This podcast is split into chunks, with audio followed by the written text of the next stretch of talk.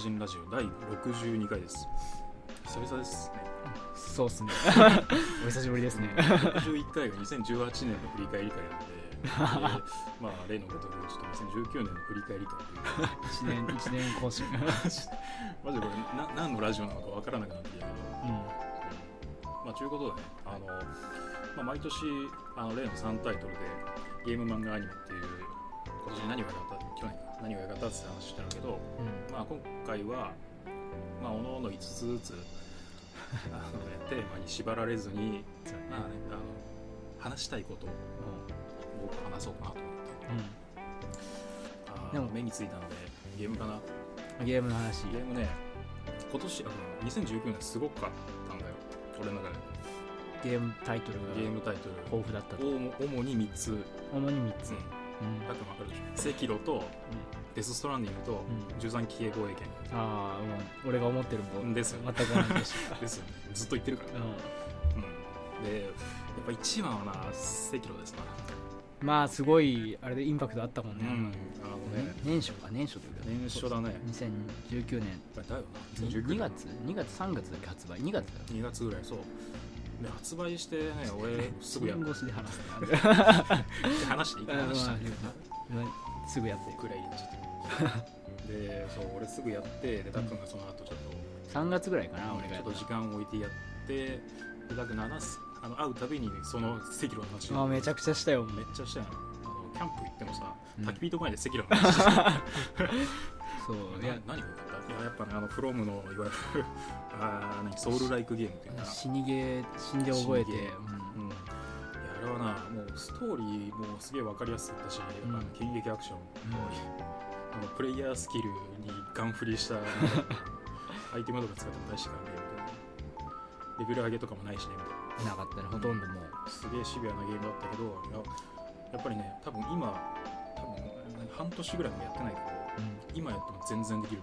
まあ染みついてるもんもうね染みついてる。あの破壊総編とかさ。あ 動画見るだけでもああはいはいはいって。攻撃パターンはね体に染み込まれていくよね。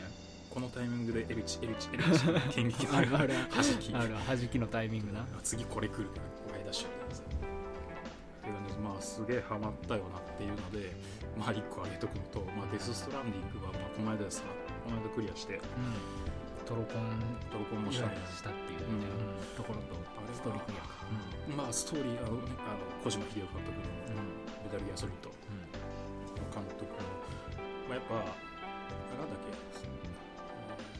えーゲームオブザイヤーとかが選ばれた。あそうなの？うん。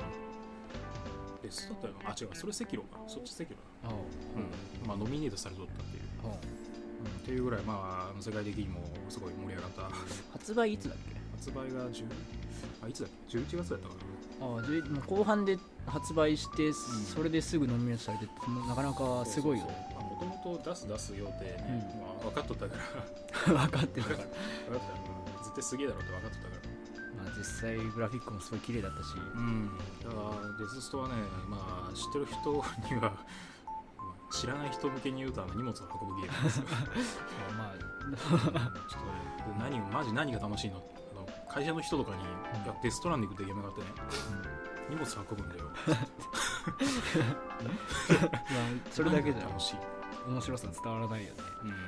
うん、で実際これ俺もね何が楽しいのかよく分かんない。んだよああやってる人も分かってない、うん。最後までやったけど何が楽しいんだろう。と思いながら最後までやって。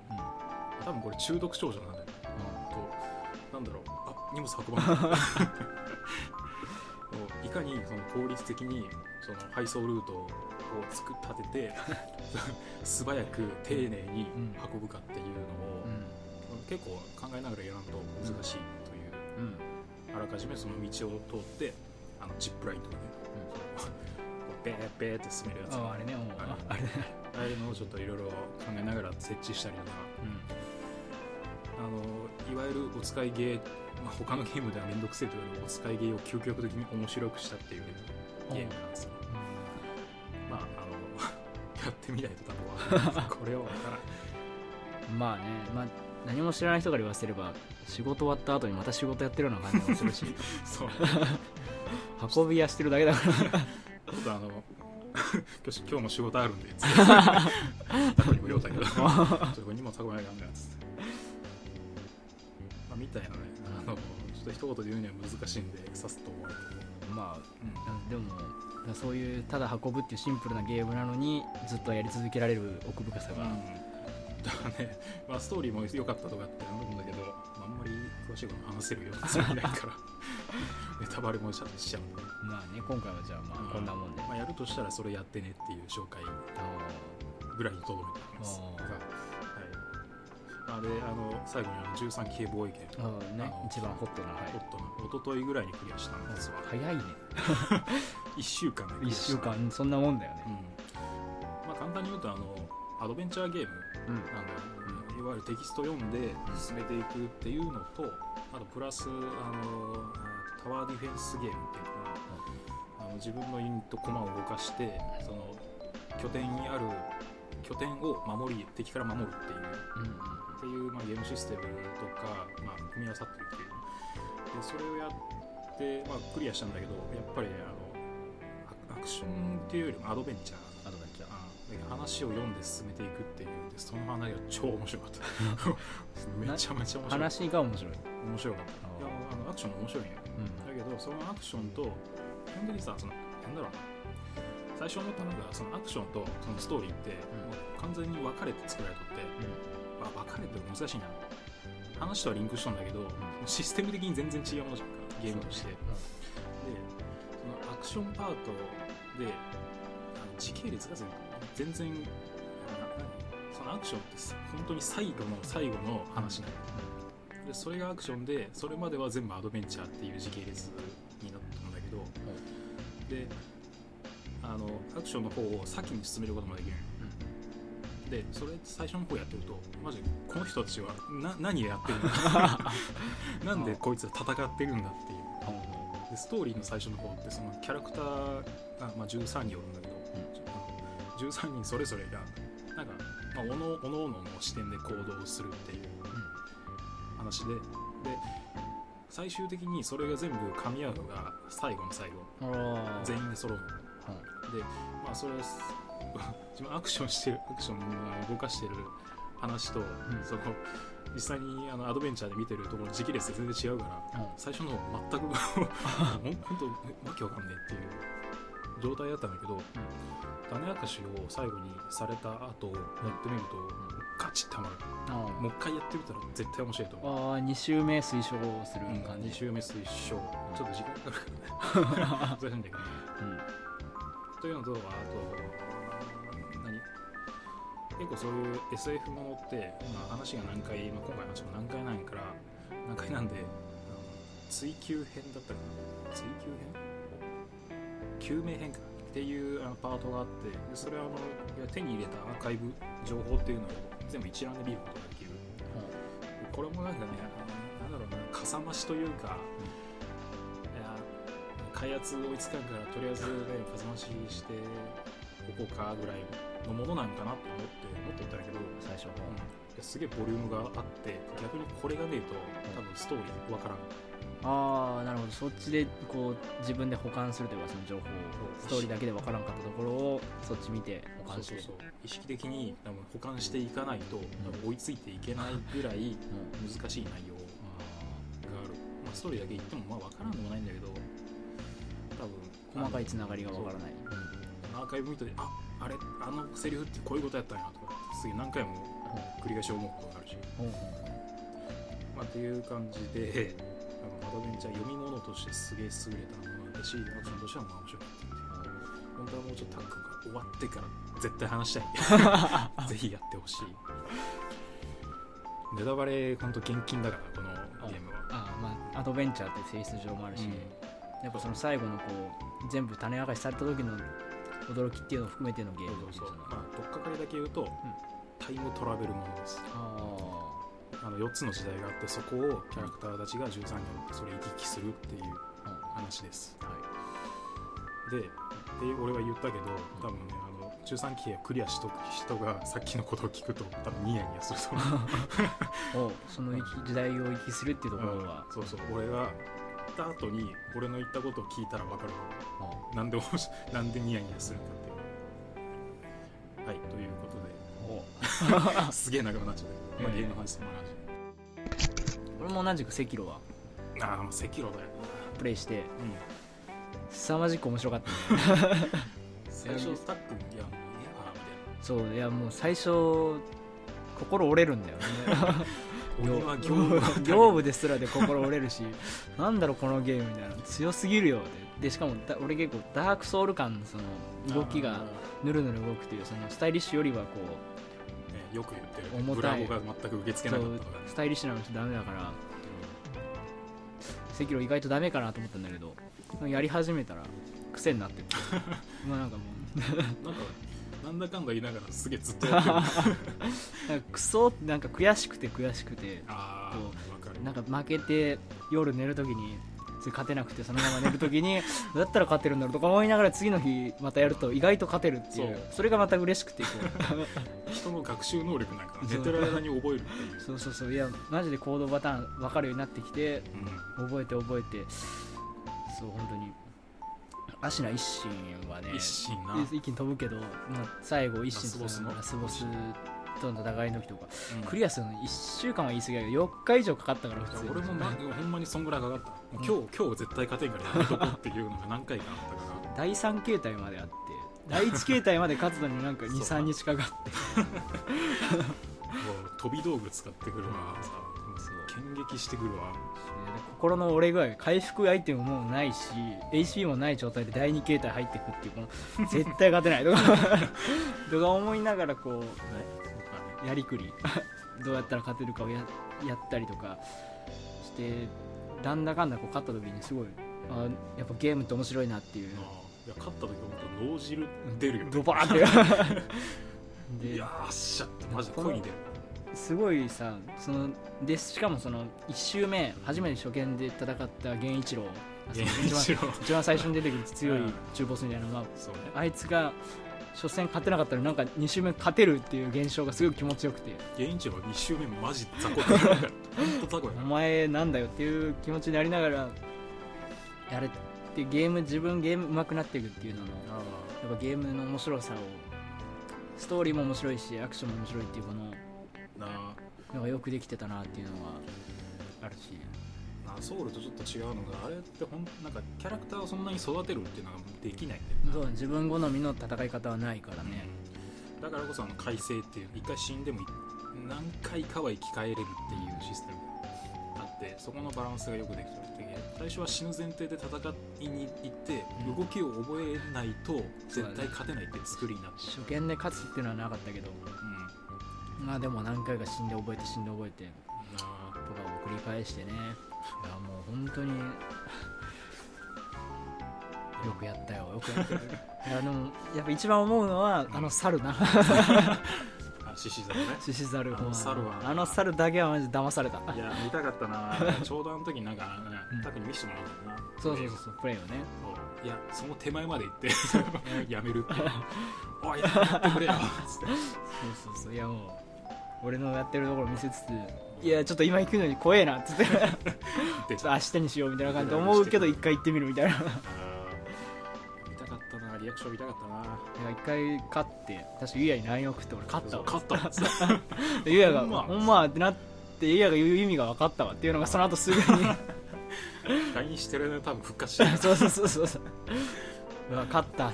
このあの赤炉なならではの勝った時のこの嬉しさが充満してる時に、つって出てるね。余韻に浸ってるあたり。で唯一印刷の後にもう一回生き返るっていうボスのしかもさらにそれが強い第二形態が強いっていう別物だからね動きがね。うん。わあこれがお前のやり方かっていう。いや本当だよ。マジ思わされたけどあでもあれがやっぱゲームの面白さとか自分の成長を含めてそのストーリー含めてゲームが面白いんだなっていうのを今年再確認今年去年か。再確認してもらった。ゲームしてあんなに嬉しいって勝って嬉しいってことそんなにそうそうそうそう。そすげえ。よくバランスも取れてるなと思う。ちょうどいいバランス。負けすぎてもやっぱダメになるけどでもなあとちょっとで勝てるんじゃないかっていう 気持ちにさせる作り。とずつできるようになって。そうそうそう。そこがねあのよくて。であれ毎回毎週毎週ユアと会うたびに、あの俺赤炉こんな上手くなったんだよとかその まあそのストーリーのこういう自分のこう考察とかを語り合ったりして、まあ、なんだかんだ濃厚な結構結構な、うん、お互い考察し合ってそうそうそうそう。あのシーンとか、うん、あのなん名前忘れちゃったよお父さんのおはぎとかないけどお父さんのね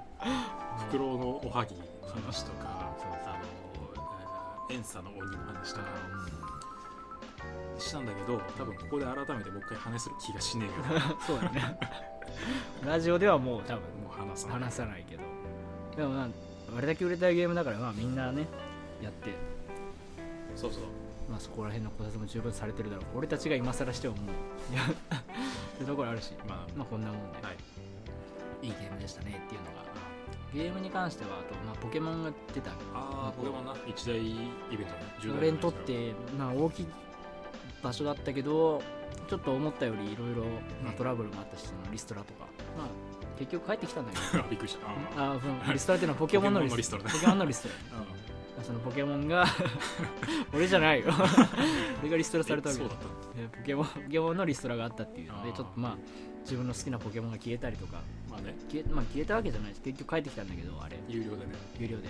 すぐ買った。すぐ買ったけど。でもまあちょっと逃げ切らない部分もあるけど。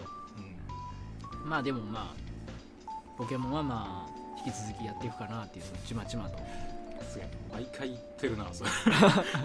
ポケモン出るたびに言ってるし。いやじゃゆうやにマジで引かれたから ポケモンソフトに関ああ棚に並んでるソフトが、ね、2本ずつあるから。両ラインナップ赤緑青的な感じのカラーが全部揃ってますよ、すまない。なんなら 3DS すらたくさんあるみたいな。あったね。あるねおかしいよ。今まあ人のこと言えいやまあまあ。でもまあポケモンは好きだからずっとこれからも同じようにやっていくかなっていう。のかなポケモンななん今年今回はまだあの前ちょっと話したけど今回のポケモンってポケモンで盛り上がるよりキャラクターですげえ盛り上がったんだよキャラクターで盛り上がった？あのポケモントレーナーの方で、うん、名前忘れちゃったけど。ギバナさんもかっこいいとか。そうそう。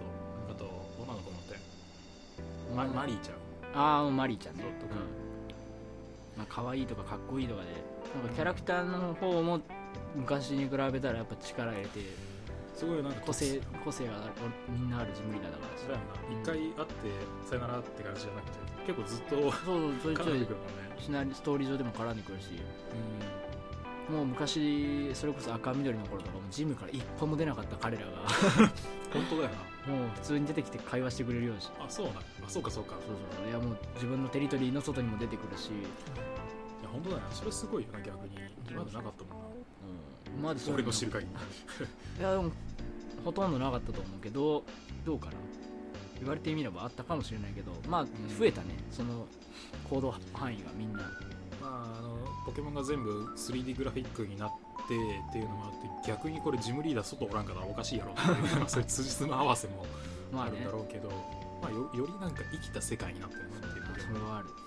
うんまあそういうのでポケモンもまあなんかいろんなやり方でチャレンジして、うん、もっともっと人気になってくるでしょうあのいつもの3タイトルじゃないですけど、去年買ってよかったものあ今回はそういうあのインドアネタっていうかその過去とは違うやり方だからね。はい、そうよかったもの買ってよかった買ってよかった分かると思うけど俺アップルウォッチ買ったんですよ。めちゃくちゃ言ってるね。買ってよかったっていう。あの本当本当に紹介だけになるんだけど、うん、アップルウォッチのクイックペイじゃない、うん、アップルペイかアップルペイね。めちゃくちゃ便利なんですよっていう話を。スピーディーだからね、うん、いや本当にあの主にガソスタとコンビニね、うん、あそこだけはあの俺バイク乗るのでバイクから降りてそのはい、腕かざしてガソリン入れてさらっていう。まあ手間がないよね、財布出して札出してとかもないし。そうそう。とか、まあ、ポイントもつくしさ。ポイント使わりに来た、うん、みたいなんであの久々にあのこれ買ってよかったなってパッと思い出せるものができたなっていう、うん、なんだろうな。まあなんであのあれはあのアップルエアじゃんね。エアあエアエアポッツなエアポッツプロも買っった。いやこれも本当に。すげえマジでアップル信者かアップル信者だけどじゃないけど別にあの今回、そうわざわざこうステマじゃないけど言うつもりはないけどでもこの2つはでもあれそう。いや本当にこのガジェット俺好きなんだけど、まあ、やっぱ買ってよかったなって思うなアップル製品、うん、あのだからそう本当に電子マネーいいよ。ああ電子マネーいいよ。ってやった方がいいよ。言ってやった方がいいまあでもまああれ俺スマホ決済じゃないけどその楽天ペイだけどね、ああそうそう。とかとか。は入れてるしまあ利用してる。あれはやっぱでも便利になってくるね。いやおゆうやの話を取る取るけど 今ゆうやの回だけどさ俺もあのこう最近そういうあのスマホ決済とかクレジットカード払いとかを利用するようになったけど、あのまあ後ろからのプレッシャーもないし あのさ札とかをこうこまごま出したり小銭出したりがないから、まあレジ前でこうバタバタするっていうのはなくなったな。あいやほんまむしろ本当にそうそういうとこ使えないとこ行きたくないぐらいにちょっとなってるから。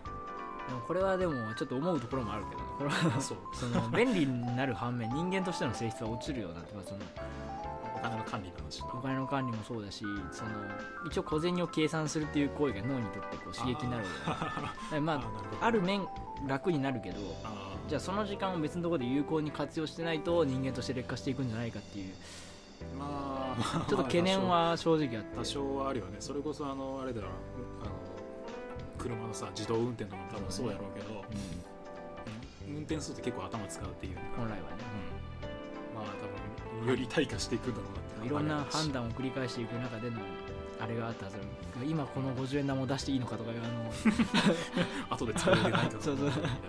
でももう楽だからっつってこうピッてやっちゃったりする何も考えずにお金とかも目減りしないからそのもう買うっていう声に抵抗がなくなる、まあ、な。今財布の中これだけしかないからちょっとお金今買うのやめとこうっていうのがなくて。まあ後から請求来るだけだしで使いすぎたりしないかなっていう懸念もあるし。いやでも俺本当にこれ使い始めてから、うん、いくら使ったっけってなる。よね。絶対なる。マジそうだ。だから結構便利な反面気をつけなきゃいけないっていうところは、うん、やっぱあるなっていうのを俺は感じた。ちゃんと毎毎月一定の収入を得てる人じゃないと。そう癖になるってそう。やっぱお金が減らないで物が買えるって結構異常な状況じゃん。だから、まあ、お金見ずに物がもらえるっていう。物々交換をしてたっていうのがもうで電子化してさ、うん、見えずにこうできるようになってくる。なんか勘違いしそうな気がする。お金ないけど物もらえたわみたいな、思い始めたらやばいよなまあ、よく言われとる話やけど感覚が来るっていうのはあるけど、うん、あでもそれでもやっぱり今月あなんかいろいろ買ったなっていうのはなんとなくの意識があってでなんとなくお金って合うようになる。その、俺の思ってる金額とあでもそうちょっと考えられるならなんかありだし。感覚でなんとなく分かってくる。のは ある。結構俺は楽天を利用しててあこのお金の話ばっかするんだけど。あの楽天とかだとこうもういっぱいクレジットカードとか使わないようにしてて俺。一箇所に集中するからその今今月いくら使ったを見える化できるから。一発で分かるかそう。あの今までそういうあのお小遣い帳じゃないけどあのそういうの一切つける必要がないし、うん、レシートとかも取っとく必要がほとんどなくなったっていうのでこうあいくら使ってるからちょっと今月もうやめようとか、抑え気味にしようっていう感覚がつきやすくなってある意味電子化してそこは良かったなっていうのは俺思うね。いろんな話だけど、まあ、結局便利なんで アプローチ限らずその電子マネー使ってよかったなって思った2019年。電子マネーの話になっちゃったけどまあでも。俺言うやと逆であの、うん、買ってよかったじゃなくてこういろんなもの今手放してる。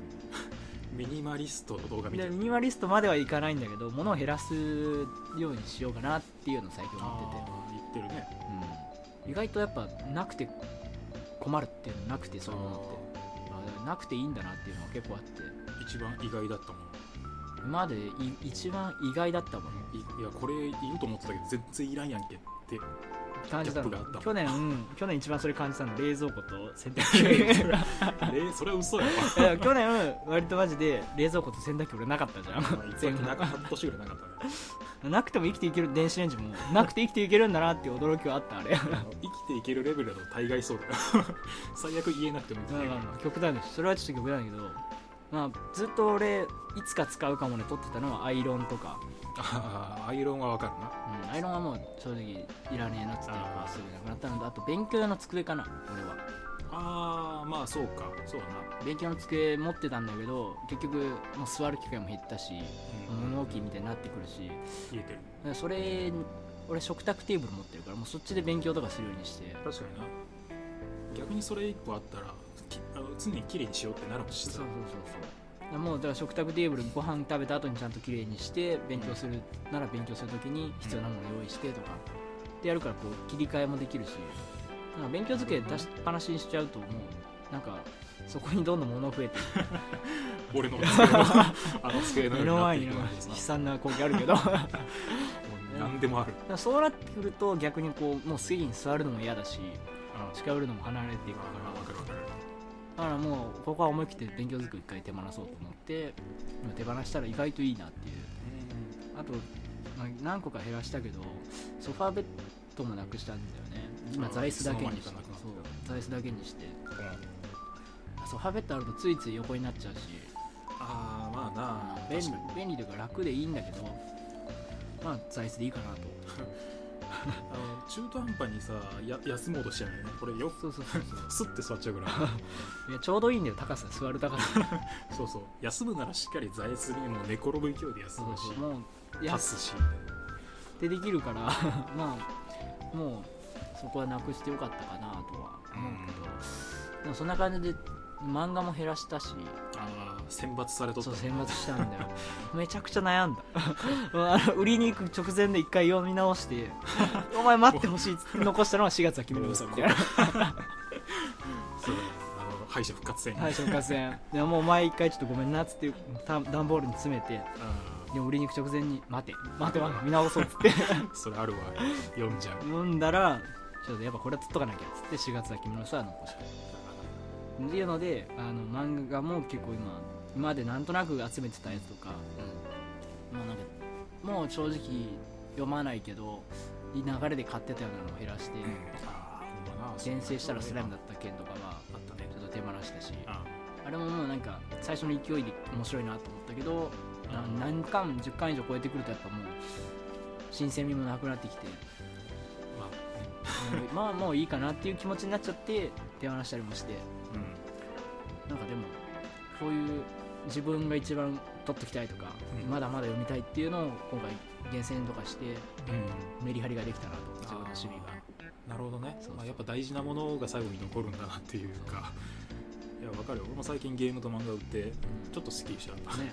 いやなんか見直せる自分の大事なものがそういうことする確かに。ねとなんか極端に物を減らすっていうのはでもミニマリストとかは目指さないけどね。そこまでは俺は目指さない。うん。まあでもそれでもやっぱこう趣味が整理されるともっとこう趣味の磨きがかかってくるかなっていう。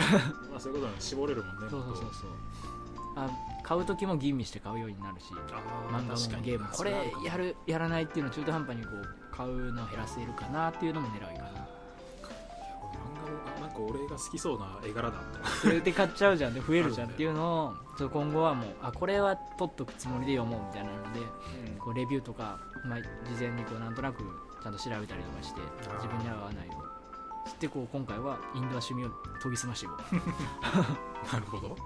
難しいな。でもそのなんか雑食っていうのもある意味いいっちゃいいんだけど、まあ、それあれか物として増えないか。